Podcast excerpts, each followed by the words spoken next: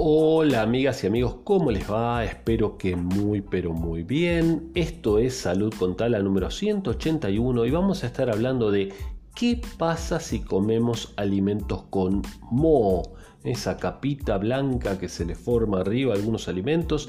Siempre me lo pregunté, supongo que ustedes también. Bueno, hoy vamos a estar hablando de eso y lo vamos a desvelar. ¿Comenzamos? Esta es una nota de holadoctor.com que nos dice qué pasa si comemos alimentos con moho. ¿Alguna vez te preguntaste qué pasaría si consumes alimentos con moho? ¿Sabes que debes desechar, desechar y cuáles pueden recuperarse? Bueno, ¿qué alimentos, digamos, se deben desechar y cuáles pueden recuperarse? En esta nota lo vamos a estar viendo. El moho es un hongo que se produce y se propaga mediante esporas en lugares cálidos, húmedos y oscuros o con poca luz, aunque también puede sobrevivir en condiciones de extrema sequedad. Existen muchos tipos de moho, siendo los más comunes, eh, bueno, hay varios nombres, entre, entre ellos el tricoderma, penicillium y varios otros más. ¿sí? Eh, ahí en, la nota que siempre se las dejamos acá para que ustedes la puedan ver, eh, pueden justamente mirar los nombres. Eh, bastante complejos. Los nombres de los hongos, las levaduras son bastante complejos. Bueno, es normal encontrar moho en las paredes, troncos, hojas, excrementos e incluso sobre otros hongos, aunque solemos verlos habitualmente en alimentos. El moho puede ser especialmente perjudicial para ciertas personas que son sensibles, provocándoles irritación de los ojos o congestión nasal. También es un potente alergeno y un problema para los trabajadores que suelen estar constantemente expuestos a su presencia como los granjeros. Un alergeno es una sustancia que provoca una respuesta inmune por parte de nuestro sistema inmunológico. ¿sí? Eh, por ejemplo, el polen que nos hace estornudar a algunas personas o, eh, otros elementos que entonces son alergenos antígeno, anticuerpo. Lo hablamos en otros episodios anteriores, como siempre les pido que, vayan y miren, porque si no, este, este episodio sería larguísimo. Bueno, en algunos casos y dependiendo del tipo de moho, se producen micotoxinas, una sustancia que son de tipo venenoso, micotoxinas, ¿sí? mico de hongo y toxina, bueno, una toxina producida por un hongo. Algunas de ellas, como las aflatoxinas, pueden incluso causar cáncer, aunque su aparición no suele vincularse con el moho a nivel doméstico, el que tenemos a veces en la heladera cuando dejamos un pedazo de queso o algún fiambre o demás. Bueno, ¿qué pasa si comemos alimentos con moho? En primer lugar, se debe tener en cuenta que muchas personas consumimos habitualmente hongos cuando comemos, por ejemplo, queso brie, camembert, roquefort y otros, ¿sí? Porque esos tienen hongo ya en su propia o en su propio eh, el propio alimento los contiene. La diferencia es que en este caso durante su elaboración se desarrollan cultivos, se seleccionan cultivos con moho específico y que no pueden producir micotoxinas. O sea, el riesgo del moho está en esto que hablábamos de la producción de micotoxinas. Si justamente es un moho que produce estas sustancias que pueden ser tóxicas. Entonces, en cambio, la ingesta de comida eh, con moho que surgió por accidente, aunque se digiere como cualquier otro alimento, puede causar reacciones indeseables como náuseas y vómitos. Normalmente como consecuencia eh, cambia por el sabor del hongo, ¿sí? pero no hay micotoxinas en eso. Para evitar esta desagradable situación, muchos optan por cortar o retirar la parte afectada por moho del alimento, aunque esto no siempre es la mejor decisión, ya que no hay garantía de que quitando esta parte se esté eliminando todo el, hongo del alimento.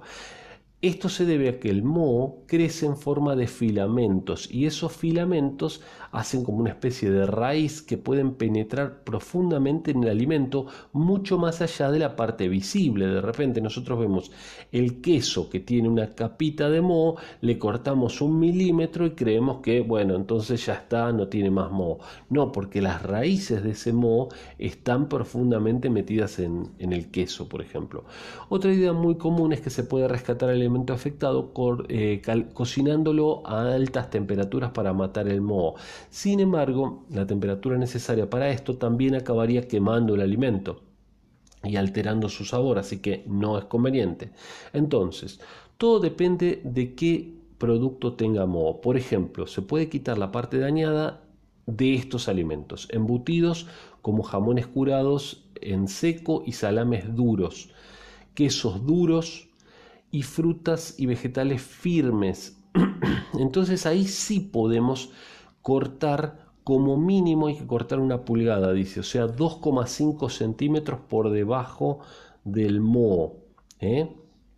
Pero si son firmes, eh, las raíces de ese moho no van a ir más de esa distancia. Así que lo podemos cortar y lo podríamos comer. Vuelvo a repetir entonces que esos duros, frutas y vegetales firmes o embutidos. Igual tengan presente que hay que cortarle más o menos 2 centímetros y medio de la superficie. Si es una fruta y tiene moho, mucho no va a quedar. Pero bueno.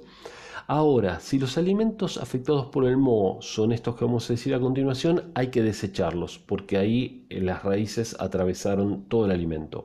Alimentos cocidos como carnes, cereales, guisos o pastas, carnes frías como tocino o, o panchos o perros calientes como dicen en otros países frutas y vegetales blandos, mantequilla, manteca, ¿sí? Mantequilla de maní y demás, hay que tirarlo, mermeladas y jaleas lo mismo, pan y productos horneados. Atención con esto, ¿eh? con el pan, que es muy habitual también a presentar hongos, hay que tirarlo, porque eh, como es blando, llega de punta a punta prácticamente las raíces. Y quesos blandos, estos también, yogur o crema agria. ¿Cómo evitar que se forme el moho?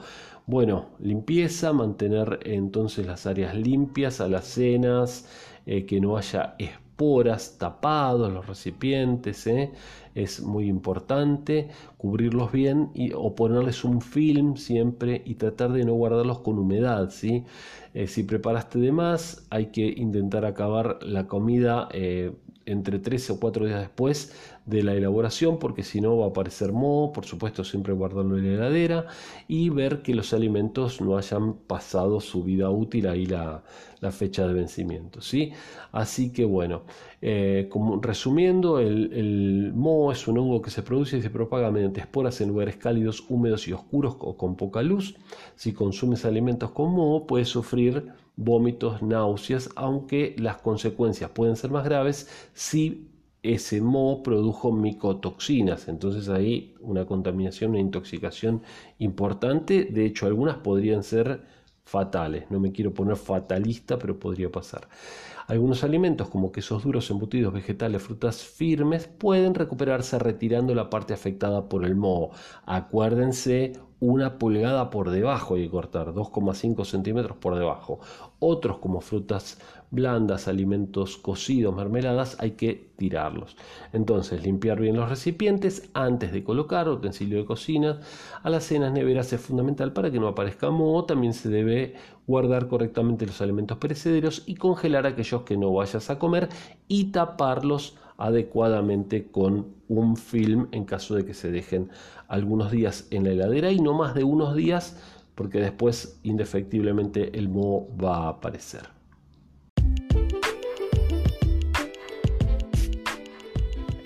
Amigos, amigas, espero que les haya gustado este interesante episodio. La verdad que era una duda ahí que, que siempre está presente con ese alimento que está casi y tiene ahí un poco de moho y vos decís, ¿qué hago? ¿Lo tiro? ¿No lo tiro? Bueno, ahora ya sabes lo que tenés que hacer. Les mando un saludo grande. Recuerden difundir este podcast, pásenselo a otras personas, se lo pasan por WhatsApp, se lo pasan por, por las redes sociales. Así este, somos cada día más los que aprendemos un poco sobre salud, nutrición, prevención de enfermedades y más. Les mando un saludo grande, soy Sergio Taladriz y nos estamos viendo en el día de mañana.